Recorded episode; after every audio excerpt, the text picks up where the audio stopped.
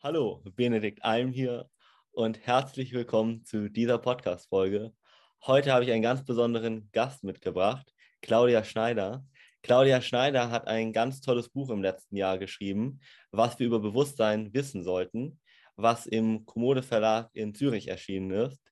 Ich würde sie gerne mal direkt euch vorstellen. Claudia, sag doch gerne mal, wer bist du? Was machst du? Ganz, herzlich, ganz herzlichen Dank, Benedikt, für die Einladung. Ich freue mich sehr, mich mit dir zu unterhalten. Ja, ich bin äh, eine Journalistin und äh, auch eine Autorin. Ich habe früher, vor, einigen, vor vielen Jahren, habe ich Reiseführer geschrieben. Das aktuelle Buch ist mein 19. Mhm. Und es ist eher eine Reise nach innen, im mhm. Gegensatz zu der Reiseführer. Und es ist, war mir ein großes Anliegen, mal herauszufinden, was eigentlich die Wissenschaft weiß äh, zum Thema Bewusstsein. Mhm. Ich habe vielleicht vor so zehn Jahren angefangen zu recherchieren ja. und bin froh, dass ich nicht wusste, dass es so umfangreich wird. Natürlich habe ich die Recherche aber auch in der Freizeit gemacht. Mhm. Ich, äh, vom Hauptberuf her leite ich die Redaktion einer Lokalzeitung. Mhm. Mhm. Zum Thema Bewusstsein bin ich gekommen eigentlich schon als Kind mhm. hat mich irgendwie immer fasziniert.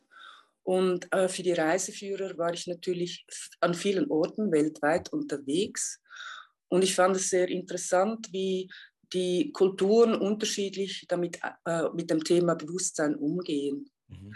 Es hat sich auch gezeigt, dass ähm, weltweit fast alle Kulturen äh, etablierte Wege kennen, um das Bewusstsein zu verändern. Mhm. Und ähm, ja, es ist halt auch so, dass äh, durch die Philosophien und Religionen und so gibt es verschiedene Ansichten darüber und das kann man für sich persönlich annehmen so oder auch nicht. Ähm, aber eben, ich habe mich gewundert, ja, was von vielen, sagen wir auch zum Teil esoterischen äh, Theorien oder so, was, was ist da eigentlich dran? Mhm, mh gerade mit den Kulturen finde ich sehr spannend. Ich kenne ja auch ein bisschen deine Biografie. Du bist ja durch äh, Asien und Australien zum Beispiel gereist. Gibt es da so bestimmte Kulturen, wo du mal ein Beispiel zum Beispiel geben kannst, wie die mit Bewusstsein umgehen? Ähm, ja, also gibt es verschiedene Aspekte, sagen wir vor allem auch, den, wie die äh, Bevölkerung die Religion äh, pflegt. Mhm. Das ist mir in Asien sehr stark eingefahren, sagen wir mal, das fängt an in Thailand, wo sie die kleinen Minitempel vor den Häusern haben und regelmäßig Opfergaben bringen. Mhm. Oder in Indien, wo die, alle Tempel immer offen sind und immer ein Kommen und Gehen ist. Das äh, kannte ich äh, von meiner christlichen Kultur her nicht so, dass es so ein fixer Bestandteil ist des Lebens. Mhm. Und andererseits hat mich äh, das äh, irgendwie auch schockiert oder überrascht, dass äh, zum Beispiel in Indonesien, aber auch in Mexiko, äh, in Guatemala, ähm, dass äh, immer mal wieder Menschen von ähm, schwarzer und weißer Magie gesprochen haben und wie das Einfluss nimmt auf ihr Leben. Mhm. Und äh, dann geht es natürlich schon auch eben um äh, die, die, die Möglichkeiten, das Bewusstsein zu verändern also wo man äh, in Mexiko das oder in Südamerika das vor allem mit Pflanzen macht. Mhm. Wir selber in Europa haben ja eine Kultur mit Drogen, mit mhm. LSD und so mhm. weiter äh, sehr stark gelebt in den 50er, 60er Jahren im letzten Jahrhundert vor allem. Ähm, und äh, es ist zum Beispiel auch das, beim Thema Besessenheit sieht man da sehr starke kulturelle Unterschiede. Mhm. Also das äh, ist zum Beispiel in der Karibik, ähm, ist Besessenheit ja. etwas sehr Natürliches und äh, die Menschen dort denken, jemand, der sich nicht besessen lassen kann, ist eher... Ähm, das ist eher ein Armutszeugnis, mhm. äh, wohingegen bei uns Besessenheit sehr negativ besetzt ist. Ja. Und ja, von daher ist es, finde ich, ein sehr spannend, spannend eben auch, ähm, dass die Dinge relativiert werden. Mhm.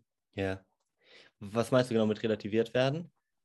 Ja, eben, also gerade beim Thema Besessenheit ja. zeigt sich, äh, dass das nicht gleich gewertet wird.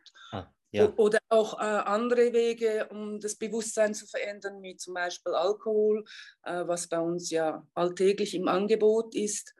Ähm, aber zum Beispiel in Malaysia äh, musst du in die Apotheke gehen, mhm. wenn du mal irgendwie noch gerne einen kleinen Whisky kaufen möchtest. Ja, ähm, ja wie da die Offenheit auch ist gegenüber Veränderungen des Bewusstseins.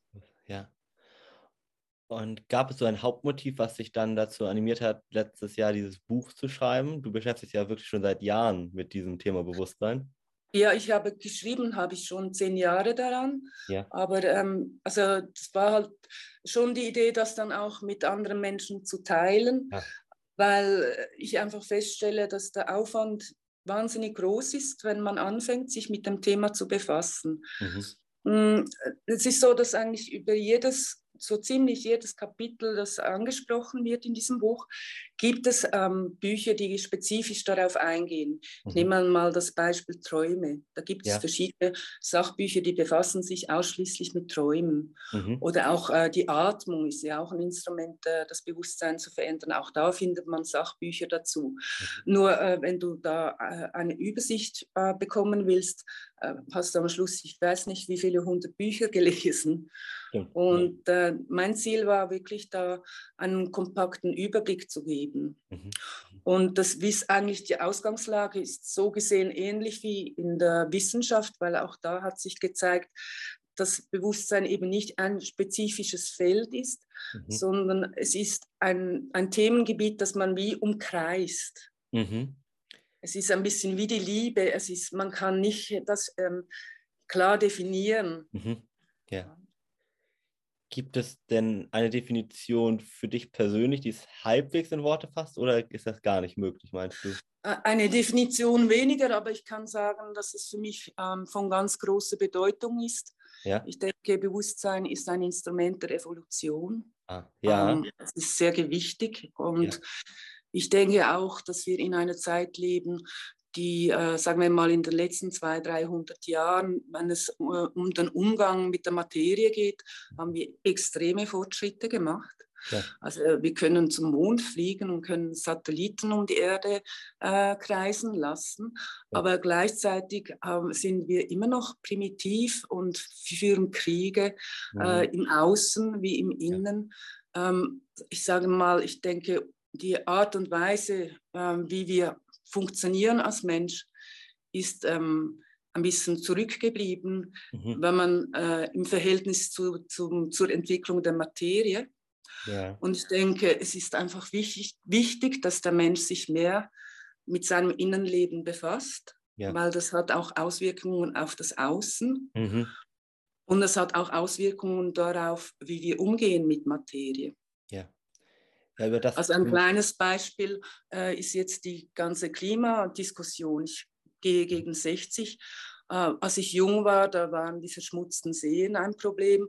Mhm. Aber ansonsten war unsere Generation noch nicht bewusst, was wir da anstellen. Ja.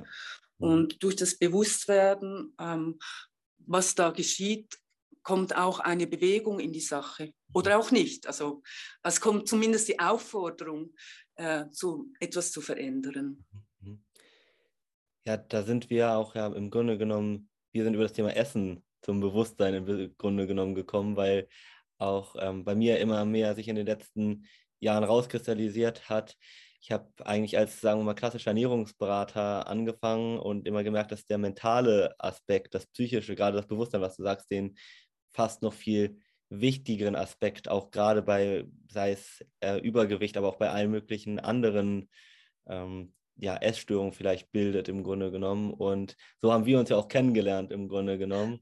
Ja. Genau.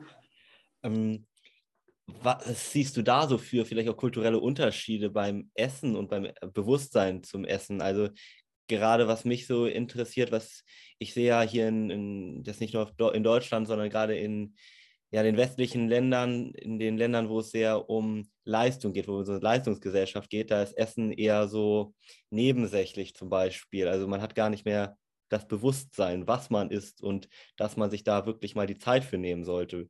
Wie ist das mhm. bei anderen Kulturen zum Beispiel? So wie hast du das da erlebt? Ist das da ähnlich?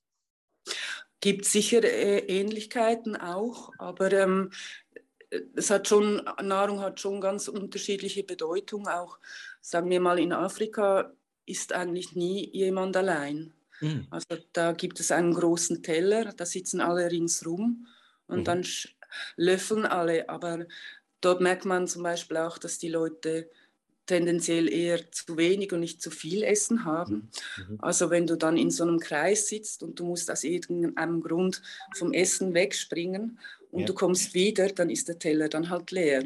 Ja. Und sie essen auch relativ schnell, damit sie genug reinschaufeln können. Dies einfach als Beispiel. Oder dann Indien ist sehr ausgeprägt, äh, sind das äh, Vegetarier. Mhm. Also nicht nur, aber ein Großteil der Bevölkerung.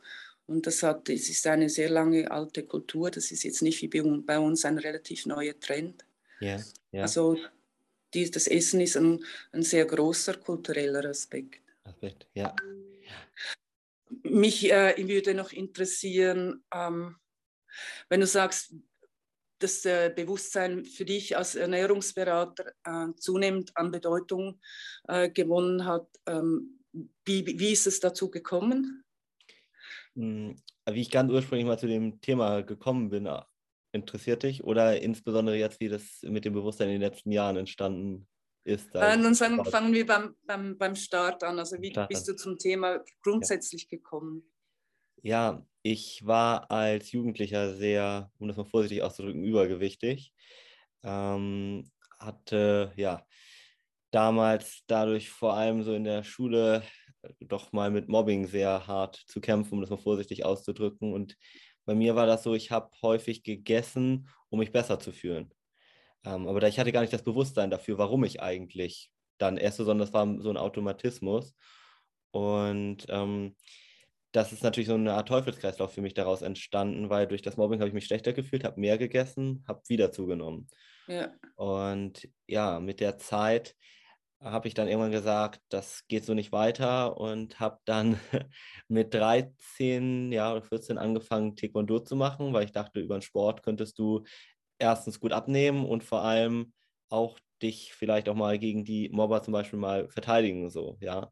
Und ja. Ähm, dann habe ich auch mit Taekwondo angefangen, aber gemerkt, dass äh, selbst als ich dann täglich Sport gemacht habe, ich habe nicht wirklich abgenommen, weil die wirkliche Ursache im Grunde genommen nicht gelöst wurde, nämlich die in meinem Kopf im Grunde genommen saß, das Bewusstsein dafür. Und ich habe mich dann mit den immer mehr mit mir selber beschäftigt und gemerkt, warum ich eigentlich esse und gemerkt, ja, weil innerlich so eine große Leere war, weil ich mich so schlecht gefühlt habe und immer mehr dann gemerkt, dass ähm, ich da ansetzen muss, an der Psyche im Grunde genommen und mal nach innen den Blickwinkel sozusagen richten muss und gucken muss, wie kriege ich das geheilt sozusagen. Und dann, wenn ich da die angesetzt habe und gemerkt habe, gut, ich brauche eigentlich gar kein Essen, um mich besser zu fühlen, sondern ich mh, hm, muss mir die Selbstliebe, das ist auch ein ganz spannendes Thema, zu dem wir vielleicht nochmal kommen können, erstmal geben und habe dann angefangen, so meine äh, Kindheit aufzuarbeiten und was so passiert ist. Ähm, gemerkt, dadurch haben sich automatisch, hat sich automatisch mein Essverhalten verändert. Also, wow. Ja.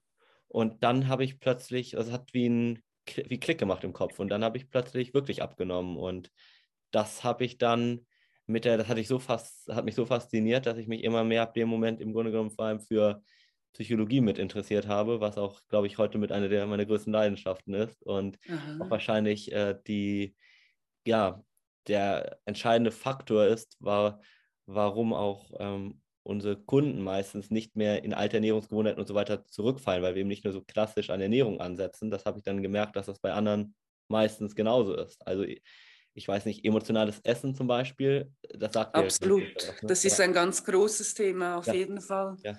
Also nicht nur beim Essen, die Emotionen generell äh, prägen unser Leben schon äh, wesentlich. Ja. Weil sie sind äh, bei verschiedenen Aspekten, wo man sich wirklich mal anschauen sollte, äh, wie man emotional dazu steht und wie ja. es dazu kommt, dass man solche Emotionen hat. Das ist sehr hilfreich, denke ich. Und fast nie hat, sagen wir jetzt mal das Thema Übergewicht, tatsächlich was mit dem Essen am Ende zu tun, sondern es ist immer eigentlich auf Emotionen zurückzuführen. Kann auch jetzt erstmal Stress zum Beispiel sein. Das kann genauso dazu führen. Hm, oder Langeweile nur als Beispiel. Oder Belohnung zum Beispiel. Also vielleicht kennst du das oder, ähm, also ich kenne das auch so aus der Kindheit, wenn ich gute Schulnoten zum Beispiel nach Hause gebracht habe, dann hat meine Großmutter mir zum Beispiel eine Tafel Schokolade gegeben. das kenne ich ja. so. Und äh, das habe ich auch so als Erwachsener oder als Kind auch übernommen. Also wenn ich dann mal ein gutes Zeugnis hatte oder mein, mein Studium gut abgeschlossen habe oder so, dann habe ich das immer mit Essen belohnt. Und da, also das machen ganz, ganz viele Menschen einfach, diese, diese Verknüpfung in welcher Form auch immer. Und das muss man sich wirklich mal ins Bewusstsein rufen. Aber diese, ja, die, da fehlt im Grunde noch ein bisschen Aufklärung. Die meisten setzen bis heute ja eher an der Ernährung an und beschäftigen sich nicht mit ihrem Innersten, wo sie eigentlich ansetzen sollten. Und dann führt das ganz häufig dazu, das habe ich einfach jetzt in den letzten Jahren und Monaten bei unseren Kunden einfach gesehen, dass sie früher oder später in ihre alten Gewohnheiten zurückfallen. So, das, das ist ja auch im Sprachgebrauch schon drin. Und da erkennt man schon, die Ursache ja. wurde nicht gelöst. Die liegt wo ganz anders. Ja, das ist natürlich generell ein Problem, ja. wenn man äh, eine Schwierigkeit hat in irgendeinem Bereich und ja. man kann äh, sicher mit Disziplin ähm, etwas verändern und ich denke, das ist auch eine gute Erfahrung. Also mhm. auch wenn es im Moment mal einfach über die Ernährungsumstellung geschieht. Ja. Ähm, aber natürlich, ich denke auch, das ist sehr schwierig, dass es dann nachhaltig bleibt, mhm. weil es ist etwas, das man sich aufzwingt. Mhm. Und äh, persönlich denke ich, es ist auch immer schwierig, wenn man äh, eine Art Krieg mit sich selber führen muss. Ja. Äh, ich denke, solange man im Krieg ist mit sich selbst, ist das Problem nicht gelöst. Mhm. Stimmt, ja. Hattest du selber mal Schwierigkeiten mit Essen oder Essverhalten? Ja, ähm, wie ich jung war, war es eher so, dass ich nicht essen mochte. Mm, yeah. ähm, ich habe hab wirklich fast nichts runtergebracht am frühen Morgen. Ja. Und äh, dann hat es halt manchmal so lange gedauert, dass ich so Kohldampf hatte, beziehungsweise mein Blutzuckerspiegel so tief gesunken ist, dass ich dann schon fast nicht mehr essen konnte. Also da muss ich irgendwie mit einem Joghurt anfangen oder so, um mhm. überhaupt mal ja, wieder Appetit zu bekommen. Mhm. Und das hat sich aber ausgewachsen. Ähm, beziehungsweise da ist vielleicht auch ein emotionaler springender Punkt gewesen, dass ich dann auf Weltreise ging. Mhm. Ähm, ja, das hat schon mein Leben verändert und hat natürlich auch viel Druck weggenommen. Ja. Ich denke sowieso ähm, als Kind, als Jugendlicher ähm, wird man halt schon sehr stark konditioniert im mhm. Positiven und Negativen. Ja. Und ich finde es sehr wertvoll, wenn man als junger Erwachsener sich mal wirklich rausnehmen kann aus der, Umge aus der gewohnten Umgebung. Ja. Und äh, sich in, ja, an einen anderen Ort, in ein anderes Umfeld begeben kann, mhm. um auch zu sehen, wie man anders reagiert auf andere Situationen und auch eine gewisse Freiheit erlangen kann. Also die Frage, wer bin ich, mhm. äh, finde ich ganz wesentlich, immer wieder. Finde ich auch. Ähm, 1989 bist du auf Weltreise, glaube ich, gegangen, wenn ich das richtig in Erinnerung habe. Ja, oder? genau ja. so. Okay. Und das, und, und ja. Wie lange warst du dann auf Weltreise? Äh, eineinhalb Jahre. Ui. Also, wo warst das, du da so? Ja ich habe halt ähm, damals, äh, wir waren zu zweit, ah, das macht das Leben immer schon mal günstiger. Wir haben sehr, sehr bescheiden gelebt und es war wirklich ähm, äh, mein Ziel, möglichst bald mal also eine solche Reise zu machen. Es war allerdings low budget, sonst mhm. hätte das Zeit nicht so lange gereicht. Und wir haben in Thailand angefangen, ähm, sind in den Süden gereist, dann nach Australien mhm. und dann über Indonesien wieder hoch, ähm, Burma, China, ja. damals hieß es noch Burma, ja. ähm, dann äh, Philippinen, Hongkong Ui. und ja. dann zurück. So. Und es war in, also natürlich spannend überhaupt mal zu sehen. Damals ist man halt noch nicht in den Ferien irgendwie acht Stunden oder zehn Stunden geflogen. Mhm. Und äh, es gab auch noch nicht all die exotischen Früchte im, im Supermarkt nebenan. Mhm. Also von daher war der Exoteneffekt sicher größer, als das für viele Leute heute ist. Aber äh, ganz interessant fand ich eigentlich, ähm, wie ich mit mir selbst konfrontiert wurde. Mhm. Weil vorher konnte ich, äh, wenn ich schlechte Laune war oder wenn ich die Schuld für etwas suchte, konnte ich immer sagen, ja, dieser blöde Chef oder diese dumme Kuh oder irgendjemand mhm. in meinem Leben konnte man konnte ich mir immer vorstellen, dass das ja der Fehler der von denen ist und so. Und äh, wenn du dann jede Zeit der Welt hast, die du frei gestalten kannst, äh, ich bin an einem schönen Strand, es ist alles wunderbar und ich bin noch immer nicht zufrieden, dann muss es definitiv etwas mit mir zu tun haben. Und das war, denke ich, schon ein bisschen der Anfang dieser Suche nach innen. Mhm. Woher kommt das? Mhm. Mhm. Und kann man diese Reise abschließen? Hast du sie abgeschlossen oder ist das ein ständiger Prozess? Was würdest du sagen? Also die innere Reise ist ein ständiger Prozess. Mhm. Ja. Die, die, äußere Reise, das hatte schon auch einen gewissen ähm, Suchtfaktor. Mhm. Äh, ich, deshalb, äh, ich habe ursprünglich bin ich im Kaufmännischen ausgebildet mhm, ja. und ähm, ich hatte mir dann wirklich auch überlegt, dass ich weiter reisen möchte, mhm. dass ich das aber auch verknüpfen möchte mit beruflich, so dass ich gezwungen bin, mich mit dem Ort, mit den Orten auseinanderzusetzen, wo ich mhm. mich aufhalte. Ja. Und äh, dadurch habe ich dann angefangen zu schreiben und ja, bin dann eben Journalistin und Autorin geworden. Mhm. Und ja, die innere Reise, ähm, das hat so angefangen, so erst so gegen 30. Ich denke, die heutigen jungen Leute zum Teil sind schon viel weiter. Also ich kenne äh, Kinder schon, die, also Jugendliche, die schon irgendwie mit zwölf anfangen, regelmäßig zu meditieren. Ja. Also nicht, weil sie das müssen, sondern sie tun es einfach. Mhm. Äh, bei meiner Generation ähm, war das alles noch sehr verpönt. Ähm, da wurde man eingeladen äh, äh, und äh, von der Kirchgemeinde und es wurde vor Sekten gewarnt oder mhm. eben jemand, äh, der meditierte, war ist bestimmt irgendwie komisch. Mhm. Also das hatte noch einen völlig anderen Stellenwert. Ja.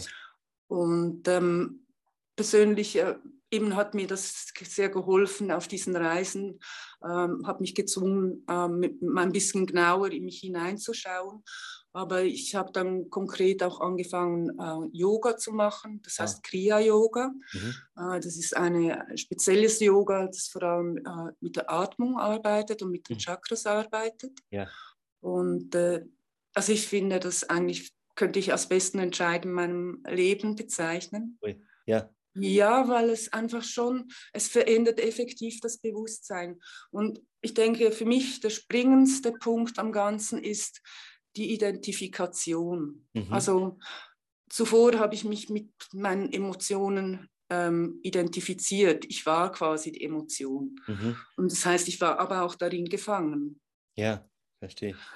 Und heute kann ich da viel mehr Abstand nehmen. Ich kann ja. die Emotion wahrnehmen, ich kann, aber es ist so, wie soll ich sagen, wie gesplittet. Ich bin jetzt keine gesplittete Persönlichkeit, aber ich kann das, wie, es gibt wie, die Emotion ist etwas, aber ich bin auch noch etwas anderes. Mhm. Und ich kann mit der Emotion auch diskutieren.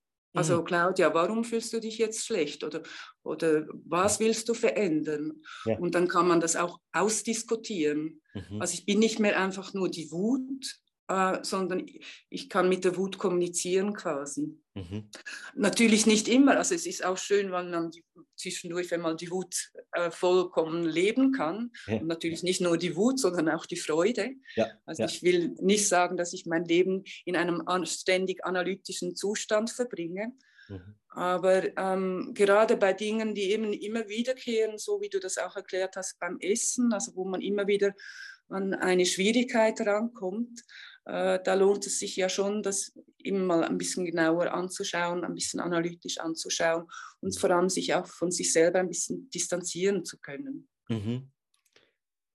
Und das hast du vor allem durch das Yoga gelernt, habe ich das richtig verstanden? Ja, ja, ja also ist Yoga, Meditation, ja. so. Ja. Mhm. Sind das bestimmte Techniken, die du da erlernt hast oder was? Ja, dieses, eben dieses Kriya-Yoga, das ist ähm, das wurde im Westen bekannt, also in den 1920er Jahren. Äh, es gibt ein sehr bekanntes Buch, das ist die Auto, Biografie eines Yogi, das kennen sehr viele Leute. Ja, ähm, und äh, das wurde dadurch, äh, dieses Kriya-Yoga wurde, kam dadurch äh, in den Westen. Mein Lehrer war zufälligerweise Inder auch, äh, hat aber hier in Europa gelebt, in, also in Deutschland, Schweiz, Österreich hat er gelehrt. So. Mhm. Und ja, es stimmt einfach für mich. Ich, habe aber, aber, ich muss aber auch sagen, ich habe schon vorher äh, einige Zeit lang ähm, Ausschau gehalten nach einer Methode und auch nach einer Lehrperson. Mhm. Und das war für mich am Anfang schon auch ein Schock festzustellen. Äh, also ich dachte, die, die Erhälten, die müssen ja irgendwie bessere Menschen sein, sowas. Ich kam da mit dieser Erwartungshaltung und musste einfach feststellen, dieses, diese Dualität von Gut und Böse, die, mhm. die hört nie auf. Also es gibt ganz, ganz tolle Lehrer, aber es gibt auch ganz, ganz blöde. Mhm. Ähm, und dass man da auch für sich wirklich ähm, horcht in, und in sich geht und ja, schaut, ob das wirklich für einen stimmt. Und wenn es nicht stimmt, dann ist es nicht das Richtige. Ja. Du hast eben auch ein bisschen darüber erzählt, in wie vielen Ländern du warst, um das, darauf nochmal zurückzugehen. Gibt es so ein Land, wo du sagst, da würdest du am liebsten gerne leben? ich weiß nicht, es gibt, ähm, es gibt, ja klar, es gibt viele tolle Länder. Also so Ibiza mag ich zum Beispiel sehr. Ja. Ich finde, ich finde es lustig von den Leuten, vom, vom Mix her der Menschen. Mhm. Mhm. Ähm, und könnte mir vorstellen, äh, zumindest zeitweise dort äh, zu leben. Mhm. Ähm, ich habe auch viel Zeit, in, schon erwähnt, in Indien auch verbracht. Mhm kann ich mir nicht vorstellen, dort zu leben, aber es gibt mir, es ist ein Land, das mir das Gefühl gibt, das war vielleicht so der, der seelische Ursprungsort meines Menschendaseins, sowas. Mhm. Mhm. Ähm, und ja, aber es gibt ganz viele tolle Länder. Ich habe jetzt in dem Sinn nicht eins, wo ich sage, das ist top und das müsste es absolut sein. Mhm. Ich finde auch die Schweiz, ich bin ja Schweizerin, äh, hat viele tolle Aspekte. Es ist eigentlich, äh, wie soll ich sagen, ich habe immer ein bisschen die Abwechslung äh, geschätzt. Also das eine Land ist halt sehr chaotisch, das andere ist sehr organisiert. Das hat beides Vor- und Nachteile. Und ja, ich schätze das noch, dass man von überall ein bisschen das Gute rauspicken kann quasi. War das auch so dein Leitmotiv, warum du in die Schweiz zurückgekommen bist? Du warst ja sehr lange nicht in der Schweiz, wie du erzählt hast. Ja, ich war schon immer wieder auch in der Schweiz. Ich habe ja hier auch meine Familie, die, meine mhm. Brüder, meine Eltern sind hier geblieben. Ähm, also von daher, ich, war, ich hatte auch teilweise eine Wohnung und habe die dann einfach in Untervermietung gegeben, wenn ich weg war. Aber ähm, sie, zurück fix in der Schweiz bin ich gekommen dann, weil ich selber eine Familie gegründet habe. Mhm.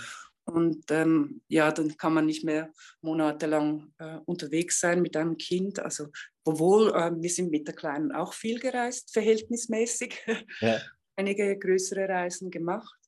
Aber ja, es ist auch, denke ich, für ein Kind wirklich wichtig, ähm, dass es eben Kontinuität hat, mhm. dass es auch eine Beziehung aufbauen konnte zu seiner Verwandtschaft und so mhm. weiter. Mhm. Oh, schön. Mhm. Aber ich bin, wie gesagt, eben, ich gehe so gegen 60 und ich, äh, mein, in meiner Fantasie oder in meiner äh, meine Idee für das fortgeschrittene Alter, also bevor ich dann wirklich alt bin, ist schon, dass ich das eine oder andere nochmal sehen möchte mhm. oder auch Neues entdecken möchte mhm. oder eben auch zeitweise nicht in der Schweiz zu sein. Mhm. mhm. Also es kommt, ich habe es wirklich auch viele Jahre nicht vermisst, das Reisen. Ja. Aber jetzt zum Beispiel äh, gönne ich mir wirklich, ich, bin ich wahnsinnig stolz oder glücklich, ähm, dass ich äh, mit meinem Arbeitgeber das klären konnte, dass ich im Dezember, Januar mal sechs Wochen Ferien am Stück nehmen kann. Ja. Und das ist mir wirklich noch wichtig, nach so vielen Jahren äh, quasi braves Funktionieren. Mhm. Ähm, da mich auch wieder mal rausnehmen zu können, in den Tag reinzuleben eben auch an einen anderen Ort mich inspirieren zu lassen. Mhm. Einfach mal wieder ein, ein anderes Leben führen als hier im Alltag. Also die Routine, finde ich, ist klar, ist, hat viele Vorteile, aber es macht schon schläfrig und ja, ist nicht wirklich sehr inspirierend. Mhm, mhm. Das verstehe ich sehr gut. Und vielleicht nochmal zurückkommen zu deinem Buch, über das wir vor allem am Anfang gesprochen haben. Vielleicht magst du da nochmal dem gerade Zuhörer, der dein Buch noch nicht kennt, ich kann es jedem wirklich ans Herz legen, zu lesen und werde auch das Buch hier unter dem Podcast direkt in der Infobox verlinken, dass ihr euch das dort direkt bestellen könnt und bestimmt auch den einen oder anderen Kontakt zu Claudia, falls ihr Interesse habt, mit ihr in Verbindung zu gehen, teilen. Würde ich gerne vielleicht nochmal hören, ja, was macht dein Buch vor allem aus? Worum geht es auch so ein bisschen und warum sollte man das vor allem gelesen haben? Ja, danke, Benedikt. Ähm, das Spezielle an diesem Buch ist, dass es eigentlich ein sehr groß, ein großes Nachschlagewerk ist, äh, sehr kompakt. Mhm. Ähm, es bietet die Möglichkeit, dass man intuitiv lesen kann. Also es steht jedes Kapitel für sich selbst, mhm. Ähm, so dass man seinen Interessen folgen kann. Und es ist aber ein Sachbuch, das ist nicht eine gute Nachtgeschichte. Mhm. Aber für ein Sachbuch, das wird mir immer wieder bestätigt, ist es sehr leicht verständlich geschrieben. Also es ist so einfach wie möglich gemacht. Mhm. Und ähm, ich hoffe natürlich, äh, dass die Leserschaft, ja, ähm, dass sie ihnen das hilft, äh, einen inneren Prozess auszulösen. Mhm. Beispielsweise der Illustrator Oli Niemann, mhm. äh, so 23, ähm, wie er den Auftrag bekommen hat, äh, war gerade der Start der Corona-Krise ja. und in ein Loch. Und er hat äh, gesagt, dass ihm das sehr viel gebracht hat, die Auseinandersetzung mit dem Buch, ähm, weil er mehr über sich selber versteht. Und mhm. das ist eigentlich der Idealfall. und ja, ich würde mich auch sehr gerne ähm, nochmals weiter mit dir äh, über das Buch und über das Thema Bewusstsein äh, unterhalten. Das würde mich sehr freuen. Das klingt großartig und schreit ja förmlich schon danach, dass wir unbedingt einen zweiten Teil machen müssen. vielen, vielen lieben Dank für deine Zeit und wirklich das tolle Interview. Ich denke, da werden wirklich viele hilfreiche, bewusstseinserweiternde Tipps und Tricks mit beigegeben sein für unsere Zuhörer. Hast du noch einen letzten Satz, liebe Claudia? Ja, ich möchte mich vor allem ganz herzlich bedanken für, an, bei den Menschen, äh, die uns zuhören. Und ich hoffe, es inspiriert sie. Und ich möchte mich natürlich ganz speziell bei dir, Benedikt, bedanken für die Einladung zu diesem Gespräch. Es hat mich sehr gefreut, kennenzulernen. Und ich freue mich darauf, dass es, ja, dich wieder zu treffen. Das kann ich nur zurückgeben. Vielen, vielen Dank. Tschüss. Tschüss.